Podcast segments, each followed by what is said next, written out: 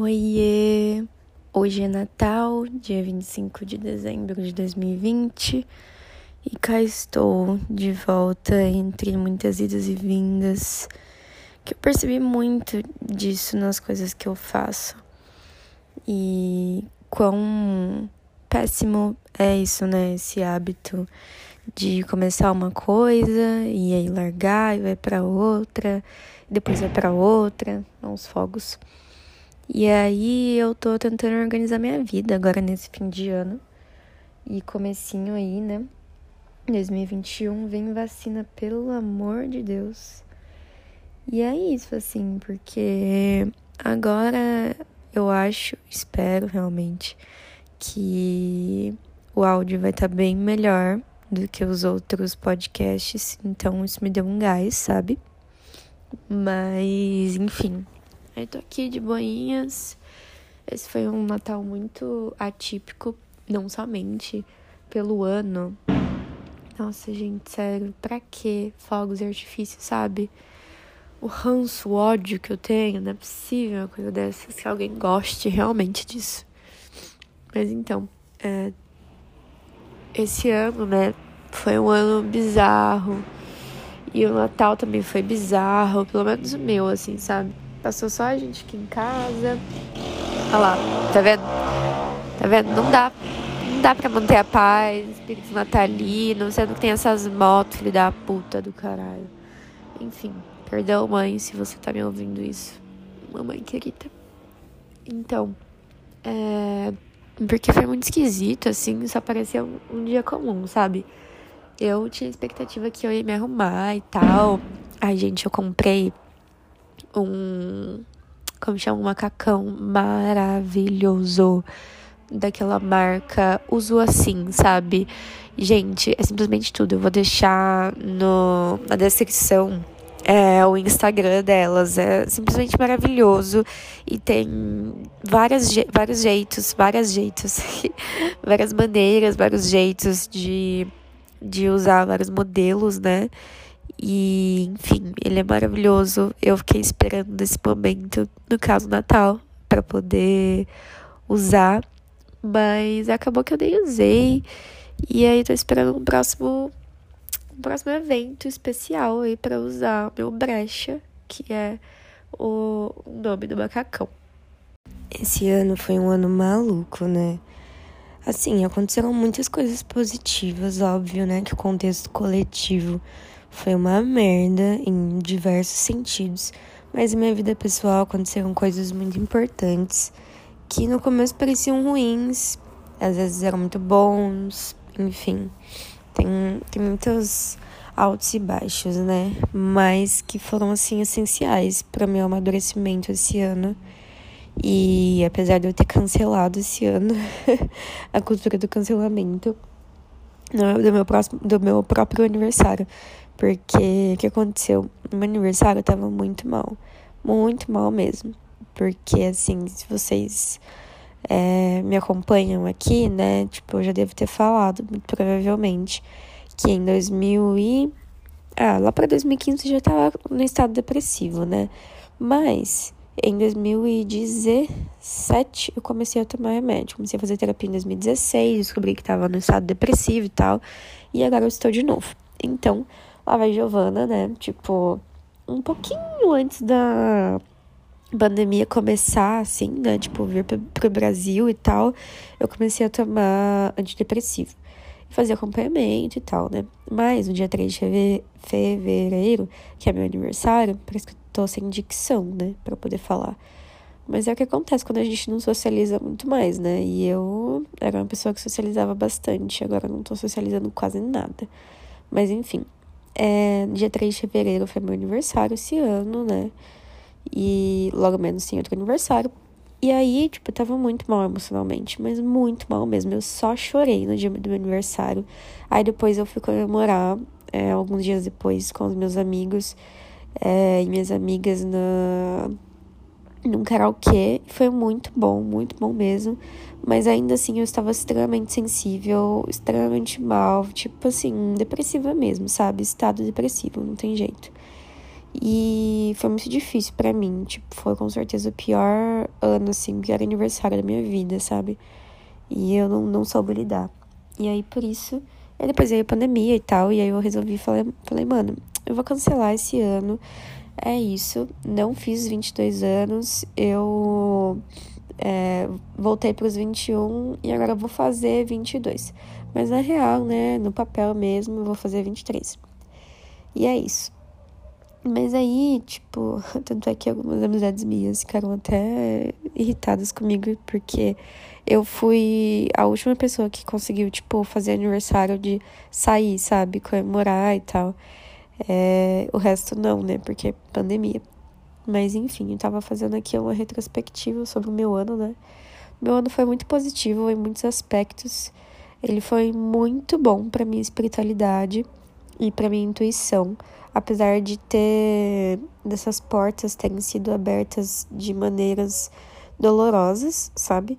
Mas enfim, eu fiquei orgulhosa da Giovana do passado, porque ela conseguiu enxergar muita coisa e esteve disposta a fazer muita coisa.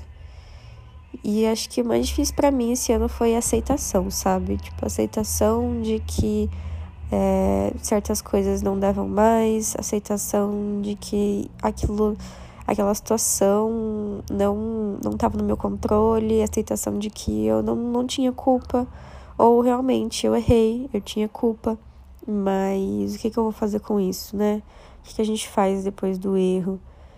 E, e enfim, entender também muita coisa sobre ancestralidade, sabe? Tá vendo aqui um.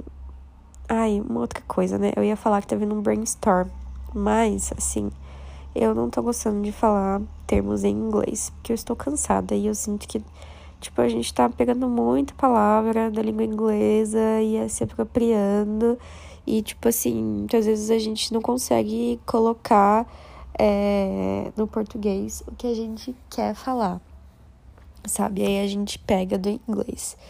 E assim, sendo uma linguista, né, ou uma futura linguista, a gente tem essa ideia de que o inglês é a nossa segunda língua, né? Então tem a nossa língua materna, que é a que a gente aprende primeiro. Então, por exemplo, aqui no Brasil, é, no caso, eu, né? Tipo, que sou socializada, fui socializada na cidade e tal, nessa, na região de, de Campinas, enfim, todos esses contextos. No meu contexto, é, eu fui socializada e aprendi a minha língua materna é o português brasileiro, né?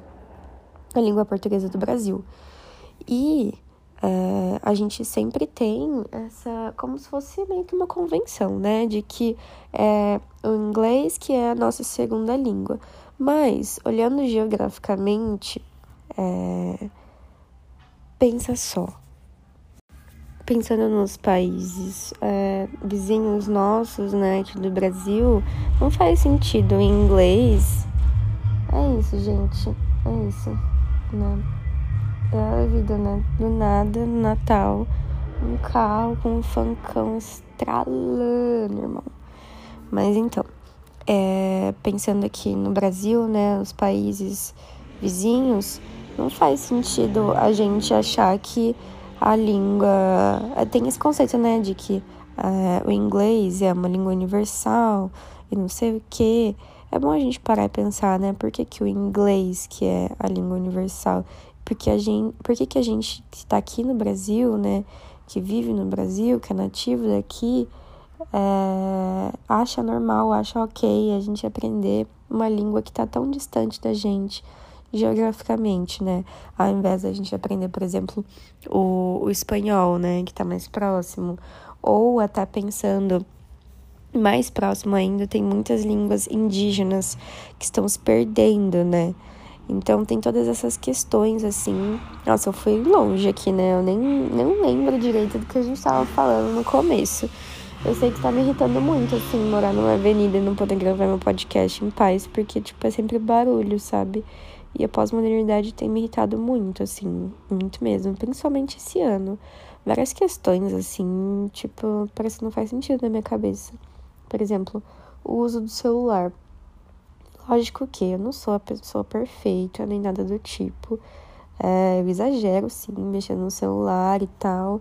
Mas sei lá, às vezes, às vezes não, muitas vezes, né, é, a gente deixa de fazer coisas pessoalmente com a pessoa, sei lá, minha mãe, meu pai não, né? Porque meu pai também tem essa de, de defender o, o, o não uso do celular enquanto meio recreativo, né?